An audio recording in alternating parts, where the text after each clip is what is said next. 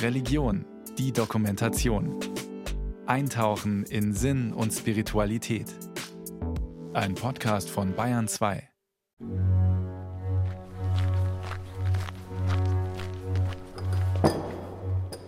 In Ephesus in Kleinasien gab es sieben junge Männer, die zum Christentum übergetreten waren. Der damalige Kaiser Decius, um 200 nach Christus, da jetzt einmal sagen, hat die Christen damals verfolgt und auch die sieben jungen Männer. Und sie haben sich dann in dem Bergland in einer Höhle versteckt. Die Höhle wurde zugemauert oder mit Steinen zugemacht. Dann sind sie eingeschlafen. Karl Auer steht in der kleinen Siebenschläferkirche in Rotthof, einem Ortsteil von Rußdorf an der Rott. Viele Jahre war er hier als Kirchenpfleger tätig und hat Besucher geführt. Die Kirche in Niederbayern ist etwas ganz Besonderes.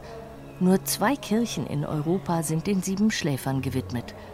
Mehrere Jahrhunderte lang sollen sie in einer Höhle geschlafen und so ihren eigenen Tod in der Christenverfolgung gewissermaßen verschlafen haben. Aber jene schlafen immer.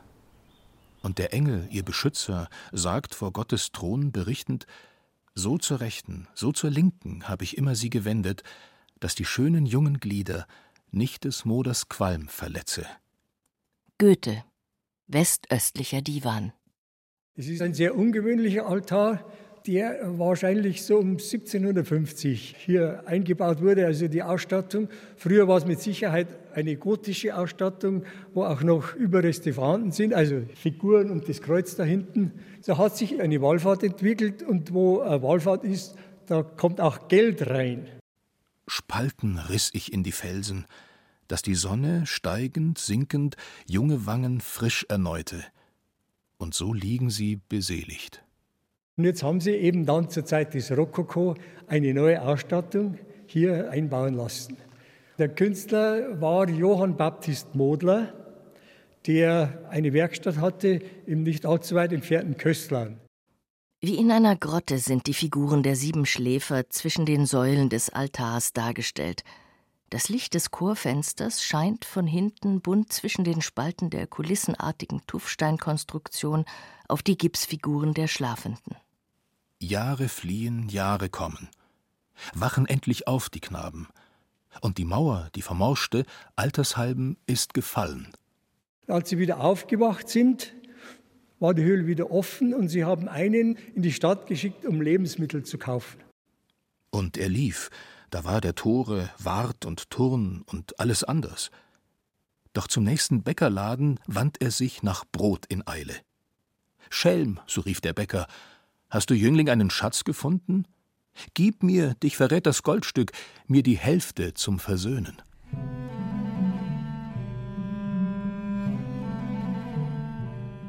Und als der dann bezahlen wollte, dann haben sie gemerkt, dass die Münzen schon 200 Jahre nicht mehr gültig waren. Jetzt haben sie gemeint, er ist ein Betrüger, aber das hat sich dann geklärt. Die sieben Schläfer sind in einer halb sitzenden, halb liegenden Stellung schlafend dargestellt, eingebaut in eine Tuffsteingrotte und strahlen schon sehr viel Ruhe aus. Die würden eigentlich alle runterputzeln nach ungefähr einer Stunde Schlaf. Björn Rasch ist Schlafforscher und Professor für kognitive Biopsychologie an der Universität in Fribourg in der Schweiz. Gerade jetzt in der Phase des REM-Schlafs erschlaffen unsere Muskeln sehr stark. Und wenn wir sozusagen sitzen, dann brauchen wir schon sehr viel Unterstützung, um da schlafen zu können. Das heißt sozusagen in solchen stehenden oder hockenden Positionen würden wir in dieser Phase quasi umfallen. In seinem Buch Schlaf, rasch erklärt, beantwortet Björn Rasch 200 Fragen rund um den Schlaf. Außerdem ist er beteiligt an der Entwicklung der Siebenschläfer-Schlaf-App für gesunden Schlaf, die Schlafhilfen gibt und mit der man lernen kann, wie ein Siebenschläfer zu schlafen, so man das denn möchte. In Positionen, in denen wir Muskelspannung brauchen, können wir eigentlich nicht durchschlafen. Wir können Tiefschlaf haben, das geht. Dort funktioniert unsere Muskelspannung, aber im REM-Schlaf eben nicht. Deswegen würde man eigentlich sagen, liegen oder zumindest gestützt sitzen bräuchte es eigentlich für einen zumindest langen und erholsamen Schlaf. Aber vielleicht ist das bei Heiligen ja doch ein bisschen anders Und der Künstler Johann Baptist Modler hat die sieben Schläfer doch einigermaßen realistisch dargestellt. Das ist ja eigentlich eine kleine Form von Zeitreise, die da beschrieben wird. Und letztendlich sind die Überlegungen ja auch durchaus sehr aktuell. Also wenn man sich jetzt vorstellt, die Menschen wollen heutzutage irgendwie auf den Mars fliegen oder sowas, da gibt es halt viele Science-Fiction-Filme. Da werden die Menschen dann in so einen künstlichen Schlaf versetzt, sodass sie sozusagen konserviert werden, um die lange Reise irgendwie gut durchzuhalten, um dann eben zwei, drei Jahre später auf dem neuen Planeten zu landen. Es ist sogar gar nicht so klar, ob es nicht vielleicht sogar möglich wäre. Und aus dem Tierreich muss man ja auch sagen, kennt man es ja auch. Es gibt einfach Tiere, die Winterschlaf halten, die sozusagen bestimmte Perioden einfach schlafend überdauern. Also es ist eine sehr interessante und aktuelle Überlegung. Ganz so lange wie die sieben Schläfer halten wir es nicht im Bett aus, doch immerhin. Ein Drittel unserer Lebenszeit verbringen wir schlafend. Da ist es nicht verwunderlich, dass sich Mediziner, Psychologen, Traumdeuter, Künstler und Theologen mit dem Schlaf beschäftigen. Doch was genau ist das eigentlich, der Schlaf? Schlaf ist erstmal ein natürlicher Zustand, natürlich und wiederkehrend, und er ist gekennzeichnet durch eine reduzierte Reaktionsfähigkeit, eine entspannte Muskulatur und letztendlich ein stark reduziertes Bewusstsein und zusätzlich noch durch ganz charakteristisch veränderte Hirnwellen. Man kann ihn aufheben mit eigenem Willen, man kann einfach aufwachen.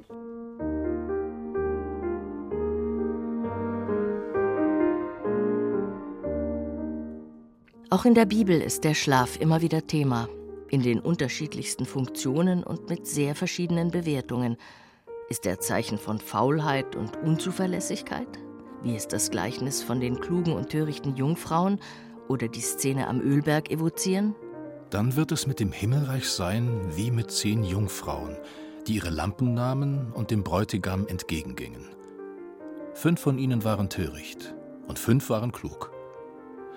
Als nun der Bräutigam lange nicht kam, wurden sie alle müde und schliefen ein dass ich, mein bewusstes Ich, meine Identität, meine Erfahrung, meinen Hintergrund, mein Gedächtnis, meine Erinnerung, alles das geben wir in dem Moment auf, wenn wir einschlafen. Wir verlieren das Bewusstsein und haben keine bewusste Kontrolle auch mehr über uns, die Umwelt und auch das, was mit uns passiert. Mitten in der Nacht aber erscholl der Ruf: Siehe, der Bräutigam, geht ihm entgegen. Die Jungfrauen, die bereit waren, gingen mit ihm in den Hochzeitssaal, und die Tür wurde zugeschlossen. Seid also wachsam, denn ihr wisst weder den Tag noch die Stunde.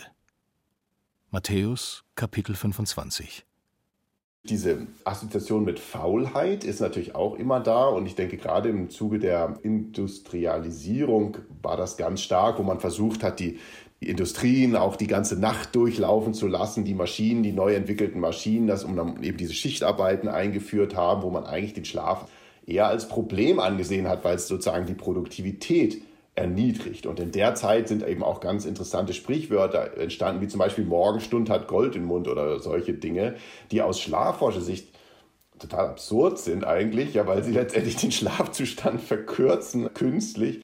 Und er ging zu den Jüngern zurück und fand sie schlafend.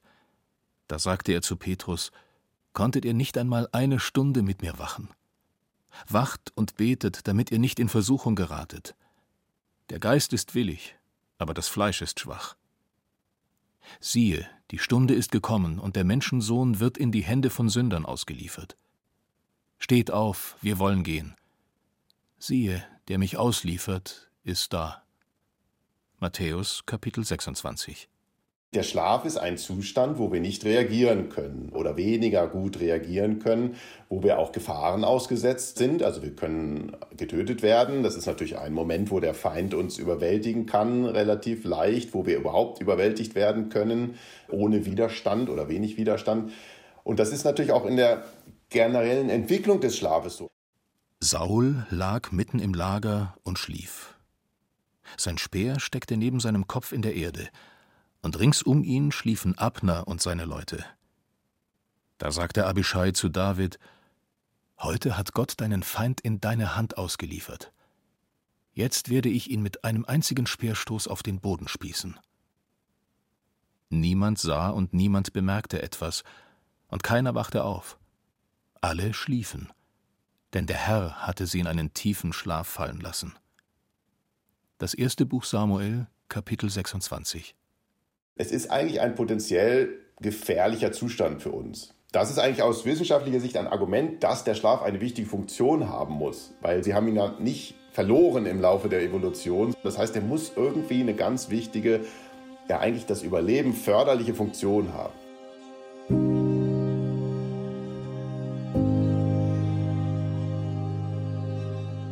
Wie lang, du Fauler, willst du noch daliegen? Wann willst du aufstehen von deinem Schlaf? Noch ein wenig schlafen, noch ein wenig schlummern, noch ein wenig die Arme verschränken, um auszuruhen. Da kommt schnell die Armut über dich, die Not wie ein bewaffneter Mann. Sprichwörter Kapitel 6 Für Björn Rasch ist das kein allgemeingültiger Weg. Als Schlafforscher plädiert er sogar dafür, wenn möglich, lieber noch ein bisschen liegen zu bleiben und wirklich auszuschlafen. Wir bewundern zum Teil auch Menschen, die wenig schlafen, weil sie ja tatsächlich mehr Zeit für Dinge haben. Das Problem ist einfach, dass es eben sehr individuelle Unterschiede gibt, wie viel Schlaf man braucht. Und es gibt einfach Menschen, die brauchen halt nur vier bis fünf Stunden, sind aber die restliche Zeit wach, ausgeruht, fit, gesund. Andere Menschen brauchen acht Stunden Schlaf oder ungefähr acht Stunden. Und wenn die das jetzt verkürzen würden, das wäre ein Problem, gesundheitlich und von der Fitness her. Das heißt, da gibt es sozusagen eine Art Sozialneid, würde ich mal sagen, für solche Leute, die eben Kurzschläfer sind und damit aber gut leben. In Frieden leg ich mich nieder und schlafe, denn du allein, Herr, lässt mich sorglos wohnen. Psalm 4 da gibt es genug Befunde mittlerweile, dass eben der Schlaf nicht verloren oder vertan ist, sondern dass das eigentlich sehr nachhaltig ist in den neuen Begriffen, den Schlaf seine Zeit einzuräumen, um dann eben wieder produktionsfähig zu sein. Also auch aus Industriesicht, das verstehen die Firmen ja mittlerweile auch, wenn sie halt verhindern wollen, dass es ganz viele Krankmeldungen und Burnouts gibt, ist es wichtig, dass die Leute genügend Ruhezeiten und Pausenzeiten und auch Schlafzeiten haben. Eng mit dem Schlaf verbunden sind Träume. Sie begleiten uns Nacht für Nacht. Sie faszinieren uns und können uns auch Angst machen. Immer wieder wurden und werden sie als unbewusste Verbindung zu einer höheren Macht, zu Gott verstanden. Träume sind natürlich ein faszinierendes Gebiet. Ich bin eher natürlich dann der Wissenschaftler, der den Eindruck hat, das wird alles letztendlich von unserem Gehirn oder von unserem visuellen System produziert und generiert. Das ist also eine sehr intensive interne Vorstellung, die wir da entwickeln. Und das wird natürlich dann in vielen Kulturen und auch Religionen mit Visionen in religiöser Art oder auch prophetischen Aufträgen oder ähnlichen Dingen in Verbindung gebracht. Jakob nahm einen von den Steinen dieses Ortes, legte ihn unter seinen Kopf und schlief dort ein. Da hatte er einen Traum. Siehe, eine Treppe stand auf der Erde. Ihre Spitze reichte bis zum Himmel. Und siehe, auf ihr stiegen Engel Gottes auf und nieder. Genesis Kapitel 28 der Traum, also aus wissenschaftlicher Sicht, sind da sehr viele Elemente immer drin aus unseren alltäglichen Erfahrungen. Das heißt, obwohl uns das sehr bizarr vorkommt, wenn man das sich meist genau anguckt, ist es trotzdem vermischt mit Personen oder Umwelten, die wir durchaus kennen. Aber da sind natürlich Anteile drin, die sind wirklich nicht erklärbar oder schwer erklärbar durch eigene Erfahrungen.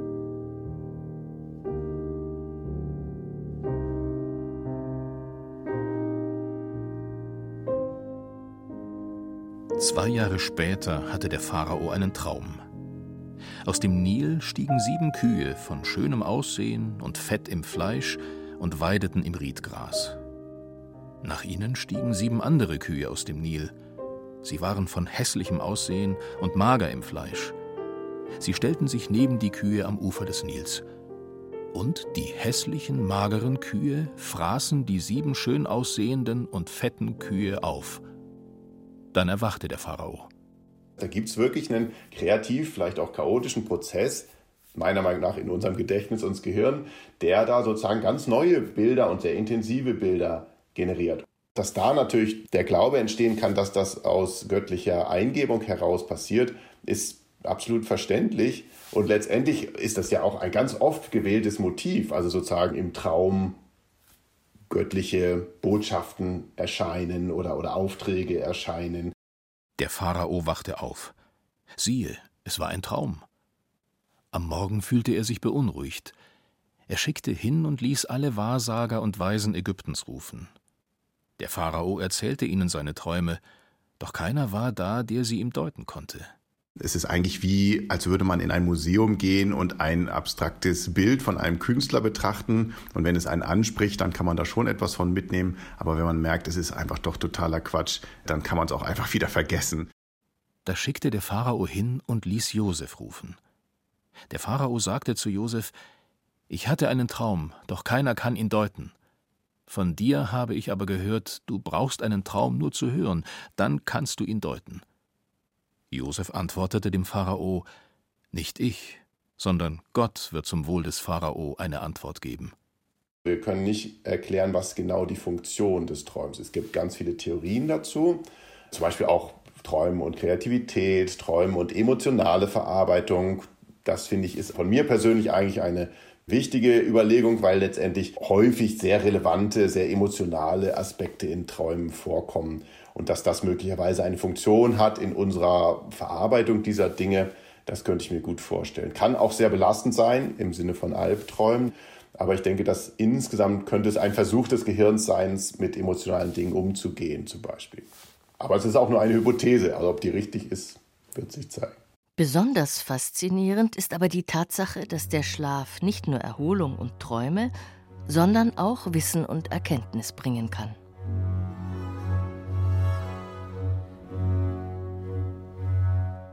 Es passiert sehr viel im Schlaf. Es gibt eben viele Hinweise, dass das Gedächtnis besser gespeichert wird, wenn wir nach dem Lernen schlafen. Es gibt sogar Überlegungen, dass wir vielleicht zusätzliche kreative Erkenntnisse gewinnen können im Schlaf, vielleicht durch Träume, vielleicht aber auch durch die Speicherungsprozesse, die da sozusagen unabhängig von den Träumen ablaufen. Das heißt, es passiert etwas in unserem Gedächtnis, in unserem Gehirn während des Schlafes, die zumindest subjektive Erfahrung und auch einige Forschungsergebnisse weisen darauf hin, es finden Speicherungs- und vielleicht auch kreative Prozesse statt im Schlaf. Ja, und daher könnte natürlich so eine Formulierung durchaus kommen, den Sein gibt's der Herr auch im Schlaf. Umsonst ist es, dass ihr früh aufsteht und spät euch niedersetzt, dass ihr Brot der Mühsal esst. Dem Seinen gibt er es im Schlaf. Psalm 127 ich bin absoluter Verfechter, nochmals zu drüber schlafen. Probleme, die wir am Abend nicht mehr lösen können, da sollte man sie unbedingt weglegen und nochmal drüber schlafen. Ich würde sogar sagen, auch bei diesen sprichwörtlichen Entscheidungen sollte man auch lieber nochmal drüber schlafen.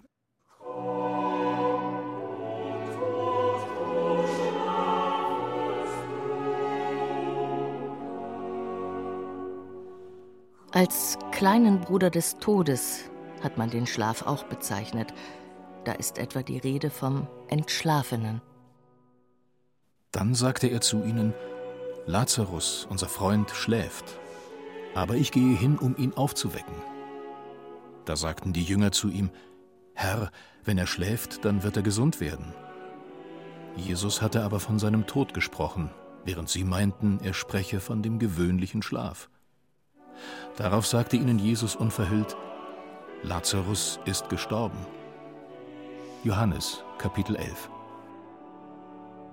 der Zustand von außen gesehen ist ja tatsächlich relativ ähnlich. Man kann es auch gar nicht wirklich unterscheiden. Wenn man einfach nur schaut, da liegt jemand auf der Parkbank zum Beispiel, dann weiß man nicht im ersten Moment, ob der schläft oder gestorben ist. Rein phänomenologisch von außen gesehen gibt es da durchaus Parallelen. Als Jesus ankam, fand er Lazarus schon vier Tage im Grab liegen. Es war eine Höhle, die mit einem Stein verschlossen war. Jesus sagte, Nehmt den Stein weg. Nachdem er dies gesagt hatte, rief er mit lauter Stimme, Lazarus, komm heraus. Für mich, das Ganze eigentlich hat alles mit Auferstehung zu tun. In der Siebenschläferkirche im niederbayerischen Rotthof steht Karl Auer vor dem Rokoko-Altar der sieben schlafenden Jünglinge. Oben, ganz oben in dieser Aussparung sieht man einen Engel, der hat auch einen Siegeskranz und einen Palmzweig in der Hand. Also wieder ein Zeichen für die Auferstehung.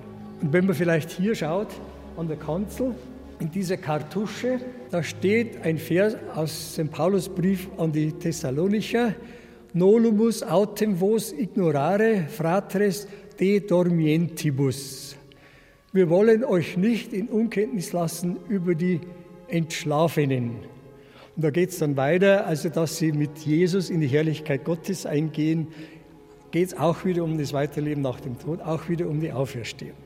Seit dem Ende des 5. Jahrhunderts wurde die Legende rund um die sieben Schläfer in verschiedenen Variationen überliefert. Und das nicht nur im Christentum, sondern auch im Islam, erzählt der frühere Kirchenpfleger Karl Auer. Da gibt es eine Sure, die zum Freitagsgebet gehört. Das ist die Sure 18, überschrieben die Höhle. Und da werden genau die sieben jungen Männer beschrieben. Im Koran ist auch noch ein Hund dabei. Gemeinsam ist ja, dass die Siebenschläfer-Legende eigentlich eine Apologie, eine Verteidigung für das Weiterleben nach dem Tode und auch für die Auferstehung ist. Und genauso ist es auch für die Muslime eine Geschichte für die Auferstehung nach dem Tod. Heute sind die sieben Schläfer fast in Vergessenheit geraten. Vielleicht mögen sie ab und zu als Patrone für einen guten Schlaf angerufen werden, Hauptsächlich sind sie aber laut verschiedener Bauernregeln dafür zuständig, das Wetter im Hochsommer zu bestimmen. Der Siebenschläfertag, der 27. Juni, ist ein sogenannter Lostag. Da heißt es, wie das Wetter am Siebenschläfertag ist, so ist es sieben Wochen lang. Doch was haben sieben schlafende Jünglinge mit dem Wetter zu tun? Ein Blick in die Legenda Aurea oder andere heiligen Legenden hilft da nicht weiter. Dazu müsse man grundsätzlich verstehen, wie das Wetter auf der Erde entsteht, meint Guido Wolz, Diplom-Meteorologe und Leiter der regionalen Wetterberatung München des Deutschen Wetterdienstes. Am Äquator habe ich permanent sehr hohe Temperaturen, bei den Polarregionen entsprechend eben diese polaren, sehr kalten Luftmassen. In den mittleren Breiten, da ist es natürlich der Fall so, dass diese kalten Luftmassen von der Polarregion und die warmen Luftmassen eben aus dem Süden mehr oder weniger eigentlich auch zusammenprallen. Und das äh, bedingt dann natürlich, dass hier eine Zone ist mit sehr hohen Windgeschwindigkeiten und letztendlich dafür dann auch verantwortlich ist für eben meistens diese wechselhafte Westwetterlage, wie wir sie kennen, die rasche Abfolge von Tiefdruck- und Hochdruckgebieten. Inwieweit die heiligen Siebenschläfer dabei für das Wetter verantwortlich sind, kann der Naturwissenschaftler nicht feststellen. Doch die Bauernregel hat durchaus einen meteorologischen Grund. Dieser Jetstream, der ist halt dann in den Jahren, wo man sagt, okay, das wird ein beständiger warmer Sommer, deutlich weiter nach Norden ausgerichtet, was dann zur Folge hat, dass die Chancen, dass sich eben das Azornhoch hier nach Mitteleuropa ausweiten kann, gegebenenfalls auch eine Brücke bildet zum Hoch über Russland, das dann dazu führt, dass einfach ein beständiger warmer Sommer und trockener Sommer sich einstellen kann. Oder umgekehrt, dann gibt es eine relativ regenreiche und kühle Sommerperiode über mehrere Wochen. Allerdings, wenn man dann die Statistik zu Rate nimmt, wie hoch denn diese Trefferquote ist zu dieser Großwetterlage, dann beträgt sie gerade mal so etwa 50 bis 60 Prozent. Tendenz abnehmend. Wenn man sich die langjährigen Kurven ansieht über die Temperaturverteilung im Sommer, dann sieht man doch, dass der Trend zu immer deutlichen positiven Abweichungen der Sommertemperaturen eigentlich in Bayern gegeben ist. Das ist nicht mehr von der Hand zu weisen. Und von daher stellten sich eigentlich dann diese Wetterlage, die vielleicht früher doch häufiger mal aufgetreten ist, diese Siebenschläferregel, dann schon in den letzten Jahren fast gar nicht mehr so richtig ein. Vielleicht verschlafen die Siebenschläfer ja ihre Aufgabe und träumen süß ganz so wie es auf dem Altar in Rotthof dargestellt ist. Oder entstammen die sieben vielleicht sowieso nur einer Art fantastischem Traum und dem großen Mysterium Schlaf, das die Menschen schon seit biblischen Zeiten bewegt? Denn auch die Siebenschläferkirche in Rotthof verdankt ihr Patrozinium einem ungewöhnlichen Umstand. So ganz bekannt waren die Siebenschläfer wohl nicht. Okay? Und es ist eigentlich auch aufgrund eines Irrtums entstanden hier bei uns. Es waren ja hier Römer angesiedelt, da sind eben noch Reste da, unter anderem zwei Grabplatten, Die sind an der Südseite in der Wand eingebaut. Das sind zwei Grabplatten. Auf der einen Seite drei junge Männer dargestellt, auf der anderen Seite vier junge Männer. Ursprünglich war diese Kirche den Heiligen Petrus und Paulus gewidmet. Doch dann deutete man, wohl in der Barockzeit, die sieben Personen auf den eingemauerten Grabsteinen als die sieben Schläfer von Ephesus und widmete die Kirche kurzerhand um. Und mit der Errichtung des Rokoko-Altars schlafen die sieben weiterhin friedlich in ihrer Höhle. Doch was geschah eigentlich, nachdem sie in der Legende wieder aufgewacht waren? Dann ist die ganze Stadt, voran mit dem Bischof und mit dem Kaiser, heißt auch, zu dieser Höhle gezogen, wo sie diese jungen Männer gesehen haben, haben natürlich das Wunder bestaunt und dann heißt es, dann ließ Gott sie friedlich einschlafen. Denn die sieben, die von lang her, achte waren's mit dem Hunde, sich von aller Welt gesondert, Gabriels Geheimvermögen hat gemäß dem Willen Gottes sie dem Paradies geeignet.